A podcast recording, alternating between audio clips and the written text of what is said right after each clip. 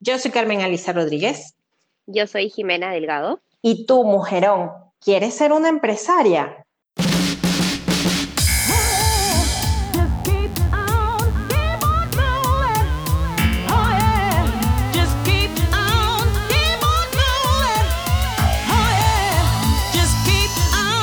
Únete a nuestra comunidad en www.mujeroneslab.com y síguenos en Instagram y Facebook como arroba mujeroneslab. Hola, mujerones. Hello, hello. ¿Qué más? ¿Qué me cuentan? Qué bueno tenerlas por acá una vez más en Mujerones Lab, el podcast. Como siempre acá juntas, porque como siempre decimos, juntas somos más. Y hoy vamos a hacer mucho más, porque hoy vamos a hablar de lo que nos interesa, de algo que nos emociona. Vamos a hablar de negocios, de empresarias. Y para eso les hemos traído a un verdadero mujerón que nos visita desde Perú es una mujer que nos demuestra día a día que con constancia y disciplina se logran las metas. Ella es Jimena Delgado, es especialista en manejo de marcas, es fundadora de marcas importantes en Perú como King Cronuts y Broster Bros. Además, comparte contenido que aporta valor a nuestra vida y a nuestras empresas a través de The Real Deal Blog un espacio en redes sociales dedicado a su comunidad de emprendedores y un espacio que tienen que visitar, que los invito desde ya a que vayan y se conecten ahí para que conozcan más de Jimena. Jimena, ¿cómo estás? Bienvenida. Hola, ¿cómo estás? Estoy encantadísima de estar por aquí. Muchísimas gracias por la invitación y por estar haciendo este tipo de podcast que que las mujeres se empoderen y, que saquen adelante esas ganas de emprender y, esas guerreras ¿no? que llevamos dentro, porque como tú dices, realmente si la luchamos día a día y trabajamos día a día, podemos lograr grandes cosas. Exactamente así es. Por eso nace Mujerones Lab y por eso estamos hoy aquí contigo, porque nos interesa un montón tu experiencia, eh, cómo has logrado pasar de ser emprendedora a ser empresaria, pero cuéntanos desde tus comienzos, cuéntanos cómo, cómo fue esa experiencia como emprendedora, cómo ha sido el recorrido desde tus inicios. A ver, yo estudié em, administración de empresas en la Universidad del Pacífico, hice una concentración en marketing y de hecho, ¿por qué he decidido estudiar esta carrera? Es porque yo a veces me preguntan, ¿no? Uno nace sabiendo que es emprendedor o se vuelve emprendedor en el camino. Yo creo que hay ambas respuestas y en mi caso fue que yo nací básicamente sabiendo que, que, yo quería emprender. Eh, vengo de una familia emprendedora, vengo de una familia donde mi papá ha trabajado, ha sido su propio jefe toda la vida y mi mamá también. Entonces, un poco desde, desde muy pequeña me he involucrado en los negocios familiares, vi cómo era llevar una empresa en verdad de cero a 100.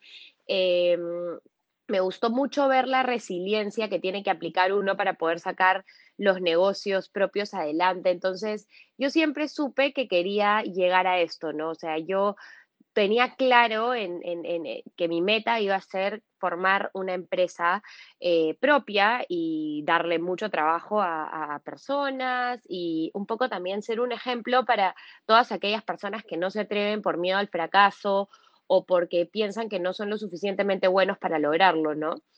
Entonces, a raíz, de, a raíz de esto es que yo digo, ok, si quiero ser emprendedora, quiero tener una empresa, eh, yo pienso que la mejor carrera para mí es la administración porque abarca un poco todas las áreas que un negocio por lo general tiene, ¿no? Y siempre enfocada en lo comercial, que es la pasión que yo tengo y, lo que a mí me gusta hacer. Entonces, estudio en la Pacífico, desde muy joven trabajé porque quería ganar experiencia, siempre creo que la experiencia la haces en la cancha y ese es un comentario que, que siempre doy, ¿no? Lanzarme a emprender de frente creo que no hubiera sido la mejor idea porque finalmente trabajar en empresas grandes te permite un poco ver el panorama 360, entender cómo se conforma cada área de una empresa, también te da muchísimo el sentido de la responsabilidad. Puedes ver también eh, distintos problemas que uno va aprendiendo cómo solucionar problemas al paso del tiempo, ¿no? Entonces, eh, empecé desde los 18 trabajando en varias empresas, he trabajado en Procter Gamble, he trabajado en Merck Sharp Dome, he trabajado en Destilerías Unidas, etc. Y siempre buscando qué rubro era el que me interesaba, ¿no? Estaba en consumo masivo, estuve en industria farmacéutica, estuve en industria de eh, bebidas alcohólicas y luego en mi último trabajo, que ya era no como practicante, sino como trabajo, trabajo, era brand manager de Volcom. Volcom es una marca de ropa internacional y de hecho me encantó el mundo textil. Yo estuve en, en, Big Head, que es la empresa donde trabajaba por tres años, y de verdad que yo pensaba que me iba a quedar en el, en el mundo textil, pero ya en ese entonces tenía 24 y decía, bueno, ya me siento preparada como para empezar a ver qué es lo que quiero hacer por mí misma, ¿no? Eh, evalué, mucho quizás una marca de ropa, porque ya era el, la industria en la que estaba ganando mucha experiencia y de verdad me gustaba muchísimo. Y cuando estaba en ese limbo de qué haría, un amigo, que es Rodrigo, muy amigo mío, él es chef del Cordon Bleu, eh, es que descubre las cronuts. Las cronuts son un invento pastelero que se creó en Nueva York en el 2013. Es la fusión perfecta entre un croissant y una dona, porque es una forma de dona y, y como que tiene rellenos y toppings, pero la masa es hojaldrada como la de un croissant. Entonces, o sea, un sueño hecho realidad. Literal. este, y bueno, la cosa es que cuando él me la presenta, porque él estaba haciendo pruebas de recetas en su casa, un día me llama y me dice, oye, Jimé, me gustaría que pruebes este último producto que he estado practicando y que creo que, que, está bien bueno y, y, vamos a ver si te interesa. Ya esto él tenía, ya mis amigos me conocían y saben que yo soy pues súper eh, pilas y me gusta hacer negocios y siempre quería meterme en cosas, entonces le digo, a ver, y mira, cuando lo probé de verdad, o sea, fue amor a primer bocado, Carmen. Eh, fue como que no, o sea, no, no podía más, ¿no? Con el, con, con, el ProNet. Entonces le dije, oye, ¿sabes qué, Rodrigo? A mí me interesa hacer un pequeño, una corrida de números para ver cuánto nos costaría lanzar esto al mercado, qué se necesita, etcétera. Y armé un pequeñísimo business plan y ahí fue que le llevo la idea a mi papá, porque recuerdo que lo que necesitaba para empezar eran dos mil dólares para comprar mis primeras cajas, mis primeros eh, tuppers, mi primer hornito, ¿no? Mi freidora, etcétera. Y digo, ya, pero quiero armar esto bien para que a mi papá le interese y me diga, yo te presto el dinero, ¿no? Y así fue que en verdad empezó esto. le llevé a mi papá una caja de las Cronuts, le fascinó porque él es súper dulcero como yo. Eh, le, le llevé la corrida de los números y me dijo, creo que él como buen emprendedor eh, quería eh, que yo también pueda probar, ¿no? O sea, que cómo, cómo me iba a ir. Entonces me ayudó, invirtió en mí, me prestó estos dos mil dólares y así empezó este negocio a una escala muy, muy pequeñita, produciendo en la cocina de la casa de Rodrigo, en un espacio, te juro, de dos por dos. Él, él, preparaba las cronuts, yo solamente atendíamos por delivery, tenías que programar tus pedidos creo que con un día de anticipación a dos, él hacía las cronuts, máximo teníamos un techo, producíamos 100 al día, que era nuestra máxima capacidad, y de ahí yo las repartía en mi carro. Este, entonces, en verdad empezó como totalmente como un hobby, como vamos a ver cómo nos va, esperemos que nos vaya bien. Y poco a poco, por la perseverancia, por la calidad del producto, porque nunca paramos de mejorar, eh, la aceptación del público en verdad fue increíble y así cada vez eran mayores las ventas y se nos empezaron a abrir puertas porque teníamos un producto innovador y un producto que realmente estaba bueno, ¿no? Entonces se abrieron muchas puertas y así fue que se da el crecimiento de King Cronuts y hoy por hoy ya tiene cuatro sedes, tiene una planta de producción y está a punto de salir a Chile el próximo año, a inicios del próximo año, ¿no? Como franquicia.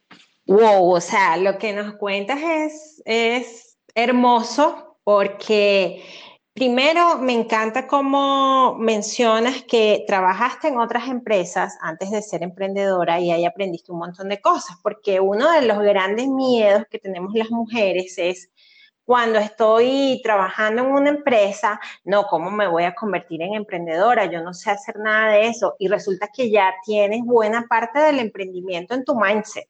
Exacto, porque finalmente uno en la cancha es donde aprende, ¿no? Entonces, si es que tú ya trabajaste en empresas grandes donde has podido ver problemas grandes, cómo se han resuelto, has trabajado con un equipo grande de personas, porque por lo general los emprendedores empezamos uno o dos, o sea, si tienes un socio en buena hora, pero ahí como que si tienes ya esta experiencia y esta visión de cómo manejar un negocio, porque lo has adquirido en la experiencia trabajando, entonces en verdad es totalmente totalmente diferente, o sea, sales con mucha más fuerza para poder enfrentar los problemas de tu emprendimiento o cualquier reto, este, mucho mejor, ¿no? Exactamente, y eso es algo que muchas veces no valoramos y que tenemos ya como ganancia previa antes de lanzarnos a ser emprendedoras. Pero también, Jimena, tú nos cuentas, obviamente, que esto nació como un emprendimiento a través de la sociedad con tu amigo, que tu papá creyó en ti y que te prestó el dinero, porque también es importante reconocer eso. O sea, cuando alguien cree en ti y te presta un dinero, pues está poniendo toda su confianza en ti, indistintamente de que sea un familiar tuyo o no, ya eso te, te atañe responsabilidad. Pero quisiera ahondar un poco más en ese momento cuando diste el salto para convertirte en empresaria, porque si bien nos cuentas que esto comenzó con dos mil dólares de inversión, que hacías a, a, diario la producción, que las entregabas prácticamente tú, después eso ya se convirtió en una marca reconocida y ya está a punto de internacionalizarse. ¿Cuál crees tú que fue el punto de inflexión? ¿En qué momento dijiste, ok, esto ya tiene que convertirse en una empresa, porque es diferente un emprendimiento a una empresa. El segundo año de, King Crow Nuts creo que fue el punto de quiebre porque eh, nosotros nos pasamos el primer año, bueno, primero vendiendo solo por delivery, luego teníamos, luego teníamos un puestito pequeño en el Jockey Plaza, en la Alameda del Jockey Plaza, y el tema es que ahí todavía éramos pequeñitos, éramos muy pocos en el equipo, seguía siendo Rodrigo y hoy la persona de atención del, del, módulo y tal. Y ya yo puedo decir que un año después de la tienda del Lince funcionando, vendiendo, donde ya generaba este, utilidades, ya no todo era inversión y pérdida, inversión y pérdida, eh, ahí es cuando ya la visión de la marca y la imagen de la marca se consolidó muchísimo más y casi eh, al, al, tercer año ya estábamos abriendo otra tienda y luego al cuarto año otra tienda y luego en el quinto año, que fue el año pasado, otra tienda más. En ese momento que tú te das cuenta que tienes que empezar a crecer porque el público te lo demanda y porque las personas te quieren encontrar por diferentes lugares, es ahí donde la empresa, el emprendimiento deja de ser emprendimiento y pasa a ser una empresa porque te tienes que profesionalizar. O sea, el, el, reto más grande para cualquier emprendedor es la profesionalización de su empresa, ¿no? Es tener procesos claros, procesos estructurados, reglamentos, eh, supervisiones, tener áreas de distintos tipos como recursos humanos, contabilidad y finanzas, marketing, eh, servicio al cliente, etcétera, etcétera y uno a veces cuando es un emprendedor empieza de manera muy empírica, ¿no? Entonces te van saliendo las cosas y vas acomodándote en el camino y luego como que hay muchas personas que hablan conmigo y me dicen como, uy, yo hasta el día de hoy sigo em, mezclando mis cuentas personales con las de mi negocio. Y la verdad que cuando tú te das cuenta de que la empresa para crecer tiene que profesionalizarse y empiezas a poner la casa en orden, como lo digo yo, eh, es de ahí donde dejas de ser un emprendimiento de casa y pasas a ser una empresa obviamente siendo formal también, ¿no? O sea, teniendo tus declaraciones, tus tributos, tus impuestos al día, tus personas en planilla. Es, entonces, nosotros si bien siempre empezamos así, porque parte de, nuestra visión siempre fue empezar con una empresa creada, con tributos declarados el día uno, dando facturas, dando boletas, pero el orden se generó cuando nos dimos cuenta que era lo necesario si queríamos seguir creciendo, ¿no? Sí, qué bueno que lo mencionas porque muchas veces nos pasa eso. Primero, eh, tenemos, podemos tener la visión, pero no sabemos cómo organizarnos o eh, ni siquiera tenemos la visión de lo grande que puede llegar a crecer nuestro emprendimiento hasta convertirse en una empresa.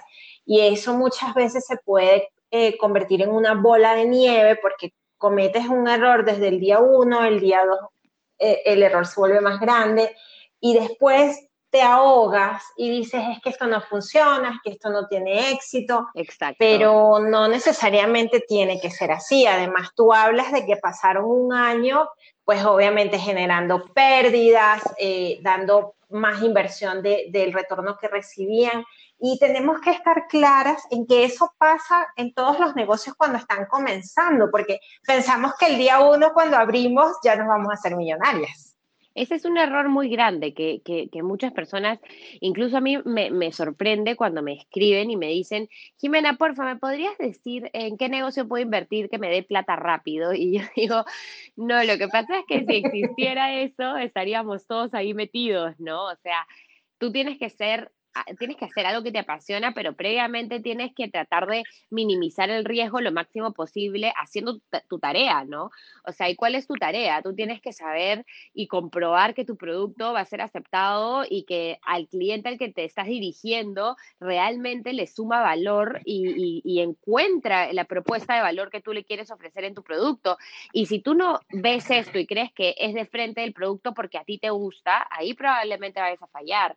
Si tú no tienes claro quién es tu segmento, a qué clientes estás dirigiendo, lo conoces como tu hermano, entonces probablemente también puede fallar. Si no tienes una política de precios establecida, habiéndole investigado, comprobado este, y validado con el mercado, entonces probablemente también vayas a fallar si no sabes en qué ubicación ponerte, porque ni siquiera tienes una idea de por dónde está tu público objetivo situado y si su, momento de consumo de tu producto es durante la oficina, durante el trabajo, durante la casa, dónde. Entonces, hay muchos factores que dependen de uno y, y muchas veces dicen, esto no funciona, pero hiciste la tarea previa para que no funcione, hiciste, te organizaste, mezclaste, llevaste las cuentas bien desde el día uno, sacaste tus proyecciones para tener idea de cuánto tienes que vender, controlaste tus gastos, creaste presupuestos, o sea, hiciste todo ese trabajo porque claro, si no, todos, todos estaríamos haciéndolo, ¿no? Y si, si fuera tan sencillo como que se me ocurre un producto y lo vendo, entonces, este, no estaríamos hablando de que tantas empresas fracasen antes del primer año. Em, creo que hay mucha tarea por hacer y por eso para mí la perseverancia y la resiliencia son las dos cosas más importantes, porque, uff, si con todas las veces que a mí me ha pasado algo mal, no me han salido las cosas como he querido, hubiera tirado la toalla, hubiera dicho este negocio no va, entonces probablemente hubiera dejado King Cronas hace mucho tiempo, ¿no? Sí, definitivamente la constancia es, eh, eh, creo que el, principal ingrediente de, en esa receta de éxito. Pero bien, sí nos has contado eh, bastante sobre cómo, cuáles son los aspectos que debemos tomar en cuenta durante todo el proceso de emprendimiento. Pero si tuvieses que hacer o enumerar, como que cuáles son los pasos que debemos cumplir para que nuestro emprendimiento pase a ser una empresa, ¿cuáles crees que serían? Yo creo que primero tenemos que tener bien clara cuál es la visión de la marca, a dónde queremos llegar. Eh, luego de eso, creo que tenemos que evaluar bien la propuesta de valor de nuestro producto o servicio, ¿no? O sea, tener claro ¿Qué es lo que te hace diferente al resto? Y si lo estás comunicando de manera adecuada, estás haciendo que tu público entienda tu valor agregado, tu propuesta diferencial o no. Después de eso, creo que uno tiene que tener las finanzas muy ordenadas. Es muy, muy, muy, muy clásico en las personas que, yo he asesorado, que, que converso, eh, que simplemente tienen el, no tienen idea de sus estados financieros, no tienen idea de sus puntos de equilibrio, no tienen idea de sus costos reales, tienen muchos costos hundidos que no se ven. Em, luego de esto, no ven estados de resultados a fin de mes, no llevan un presupuesto que se vaya monitoreando semanal o quincenalmente Entonces, el primer problema es cuando tú dices, no tengo plata, se me acabó el capital de trabajo, ¿cómo sigo adelante? Me, endeudo, pido un préstamo, pero vale la pena, pero no vale la pena. Entonces, primero tienes que escarbar por saber qué es lo que está pasando adentro del negocio. Luego, yo creo que es muy importante tener manuales de procesos.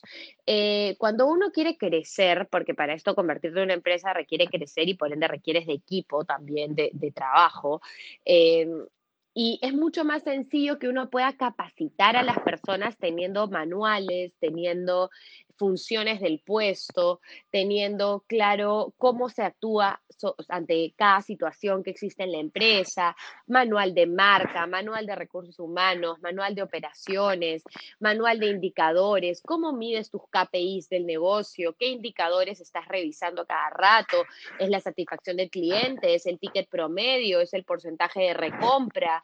Em, entonces, yo creo que, hay muchísimas cosas que, uno tiene que estar evaluando constantemente eh, en el negocio para poder profesionalizarlo y hacer que crezca, ¿no? Em, otro paso, rodearte de un buen equipo, o sea, tú no vas a poder crecer y salir del emprendimiento y volverte una empresa si es que sigues queriendo hacer todo tú mismo y no puedes delegar. Entiendo que muchas veces las personas creemos, no, pero ya nosotros sabemos hacer todo esto porque somos, estamos en esto desde el día uno, entonces ya para qué voy a contratar a alguien y luego también pasa que, ay, no, pero para qué voy a gastar más en planillas si yo lo puedo hacer, pero en ese momento en el que tú te enfocas netamente en lo operativo no, o sea, tu negocio va a crecer muchísimo más lento porque estás metido en el día a día y no estás, no estás afuera viendo la imagen grande, ¿no?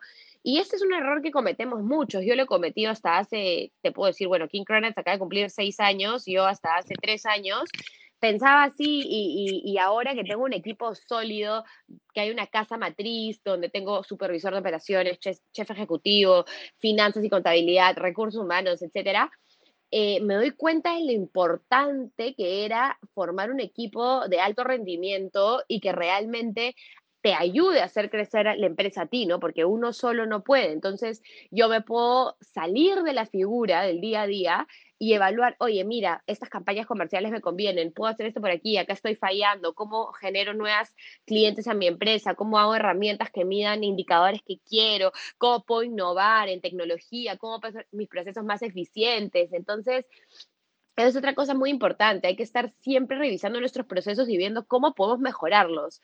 Eh, no podemos pensar que porque ya no sale bien, está bien, o sea, siempre hay algo que se puede cambiar, algo que se puede mejorar, algo que nos puede hacer más eficientes. Entonces, creo que son cosas que uno tiene que, tener bien presente para, para lograr crecer, ¿no?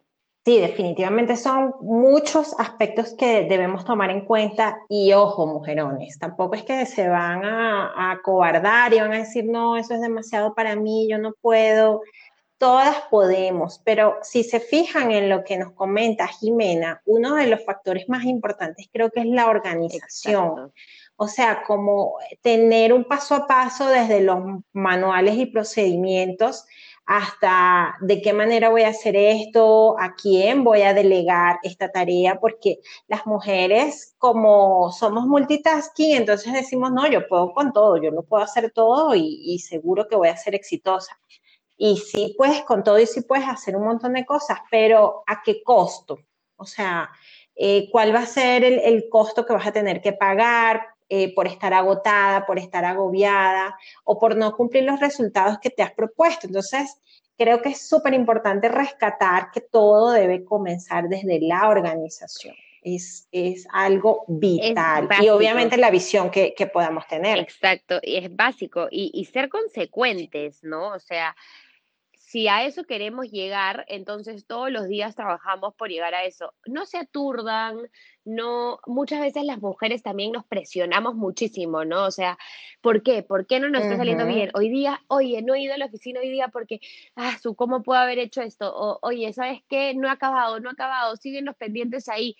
Hay que tomarlo con calma hay que este, darnos cuenta de que las cosas van a suceder, se van a dar. Hay que ser, como tú dices, muy organizado. Yo anoto todo y ya no soy de las personas, antes era de las personas que no sé, si tenía 15 pendientes ese día y no había marcado con check los 15, estaba angustiándome, pero luego aprendes que en verdad el balance de tu salud mental eh, y de tu cuerpo es importantísimo, o sea, si no te das momentos para ti, si no haces deporte, si no te das un tiempo para salir y caminar y estar en el aire libre, si no te das un tiempo para una meditación, para lo que a ti te haga feliz, incluso tu trabajo es mucho menos productivo, ¿no? Entonces, ahí también tenemos que, darnos espacio y tiempo personal, no descuidar nuestra alimentación, no descuidar las horas en las que comemos, eh, no descuidar eh, nuestra, nuestro deporte. Entonces, creo que hay que llevarlo o sea, con calma. Eh, no, hay, no, no, hay peor cosa que tú solo, tú, porque tu cerebro solito te puede boicotear y te puede dar ansiedad y te puede eh, generar angustias y al final es una bola de nieve que va creciendo y va creciendo. Cuando te pase eso, da un paso al costado, tómate un día o dos, respira, vuelve a enfocarte y regresa renovada, ¿no? Eso es algo que a mí me funciona muchísimo. O sea, cuando siento que ya quizás la cosa se me está escapando de las manos, eh, me tomo uno un día, o sea, un día o dos y, y, trabajo en otro, en otro espacio y me voy a una cafetería y me voy al parque y respiro y me vuelvo a acordar por qué empecé esto. ¿Cuál es el propósito de esto? ¿Cuál es mi fin? ¿Qué era lo que yo quería llegar? Ok, entonces, en base a lo que tú quieres y a esta visión que tienes como empresa, ¿cómo en, en soluciono ese problema? ¿Cómo sigo avanzando? Y, y las cosas van cayendo por su propio peso, ¿no? Definitivamente así es, porque si solemos pensar que no, es como esto es mi emprendimiento, es mi negocio, entonces yo le tengo que dedicar el 100% de mí y tengo que trabajar hasta los domingos y si me tengo que acostar tarde y levantarme temprano, lo hago porque es mi negocio. Y ojo, está bien porque es algo que te apasiona y te gusta y qué bien que sea así. Pero definitivamente la única constancia o, constante que va a haber en, la evolución de tu negocio siempre vas a ser tú. O sea, la idea es que tú estés ahí siempre haciéndolo a través del tiempo, a través de los años. Y si te desgastas de buenas a primeras, ni tu negocio va a llegar a buen fin, ni tú vas a lograr los objetivos que, te planteas. Eso es algo que, a las mujeres nos cuesta mucho entender, porque culturalmente estamos acostumbradas a que tenemos que hacerlo todo, que tenemos que hacerlo bien, que tenemos que hacerlo rápido. Y resulta que no, lo que dice Jimena es maravilloso, o sea, tómate tu tiempo, ve a tu ritmo. El negocio no tiene que hacerte millonaria el mes que viene, o sea, si, si te planteas eh, metas a largo plazo, pues en esas metas también debes incluir todo lo que está diciendo Jimena, los descansos, la alimentación, el, liberarte y pensar y hacer otras cosas diferentes, porque finalmente es tu energía, ¿cierto, Jimena? O sea, es tu energía la que, la que, la energía del negocio. Y finalmente no somos máquinas, ¿no?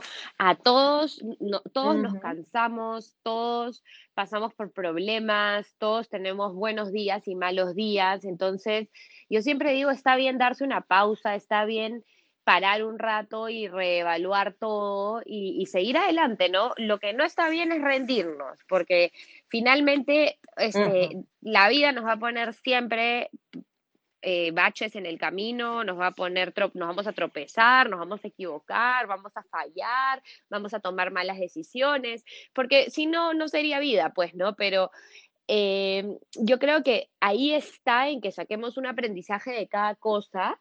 Y mira, si el primer negocio que hiciste no te fue bien y falló, bueno, entonces aprende todo lo que hiciste mal en ese primer negocio y ahora tu segundo negocio, hazlo mejor y esperemos que sí funcione.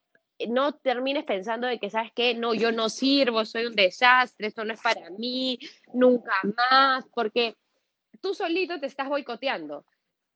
Y, creo que al final todos llevamos dentro las capacidades de poder emprender, de salir adelante, de hacer algo propio, eh, pero eso sí, tienes que saber que va a tardar, tienes que saber que va a costar, tienes que saber que va a ser difícil. Eh, tienes que saber que no va a dar plata a la primera. Tienes que saber miles de estas cosas y entrar preparado, porque no puedes entrar creyendo que todo va a ser color de rosa porque eso no existe. Entonces, si tú entras con esa mentalidad guerrera de, ¿sabes qué? Me voy a comer el mundo, pase lo que pase, y vamos con fe, ya pues entonces ahí sí. Pero, pero eh, sí veo muchas personas que empiezan pensando que es muy sencillo, ¿no? Y, no lo es, eso no es unas ganas de desmotivarte, no lo hago por, por ese motivo, pero lo hago porque es importante que uno sepa lo que se está metiendo, ¿no?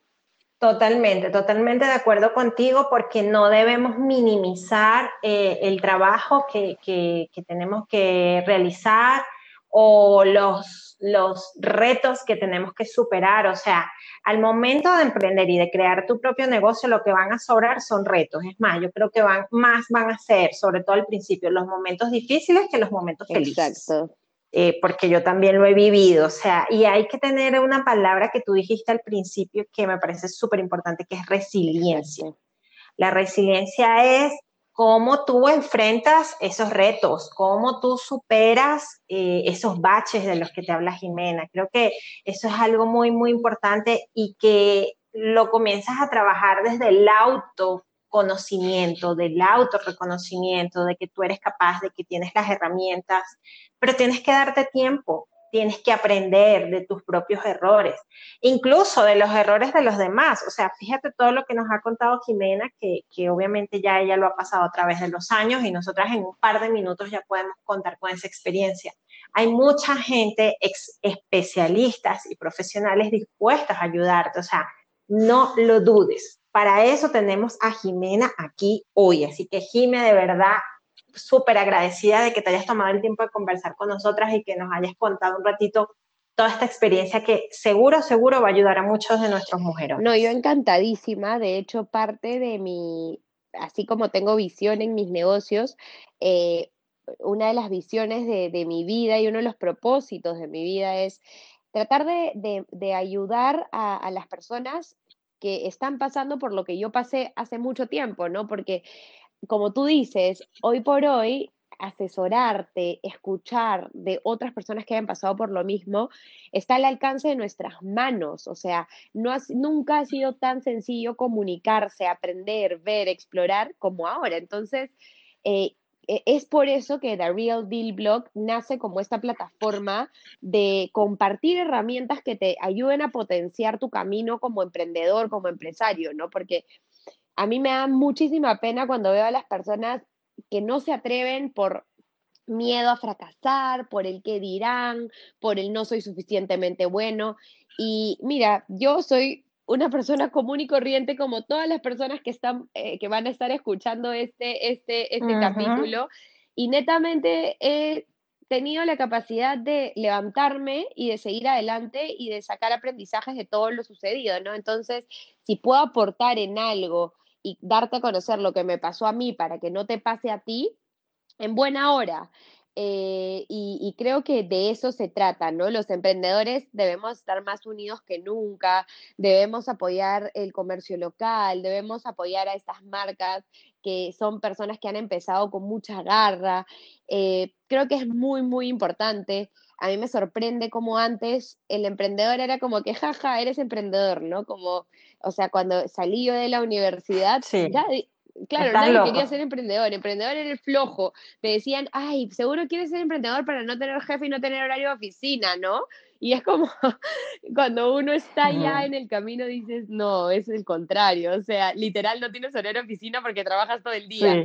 Pero es lindo ver cómo estamos eh, potenciando tanto el emprendimiento y la creatividad de las personas a mí me deja cada vez más loca, de verdad. Eh, así que nada, en verdad un gusto estar acá, un gusto poder compartir un poco de, King Cronuts, de Broster Bros, no hemos hablado mucho, pero es una marca que acabo de lanzar, pero ahí vamos, sumando al ecosistema de emprendedores. Genial, no se lo pierdan porque tiene un montón de información súper interesante, siempre está compartiendo pues noticias y cosas y tips que yo sé que les van a ayudar muchísimo en el día a día porque de verdad que todos estamos en lo mismo, como siempre les digo, o sea, no crean que solo las cosas le pasan a ustedes, que este año ha sido complicado solo para ustedes, no, todas estamos en lo mismo, tratando de salir adelante y por eso es tan genial poder contar con personas, con mujerones como Jimena dentro de nuestra comunidad. Así que una vez más, Jime, de verdad, gracias. Y ustedes, mujerones, recuerden que se pueden sumar a nuestra comunidad en nuestra página web en www.mujeroneslab.com. Nos pueden seguir en Instagram y Facebook como arroba mujeroneslab donde las estamos esperando. Queremos conocerlas y queremos compartir con ustedes y también aprender de ustedes. ¿Por qué no? Ustedes también tienen muchas experiencias que contar. Así es que por allá las esperamos y ya saben, como dice Jimena, sin miedo, con constancia, con disciplina y con mucha resiliencia. Nos escuchamos en una próxima oportunidad, mujerones. Chao.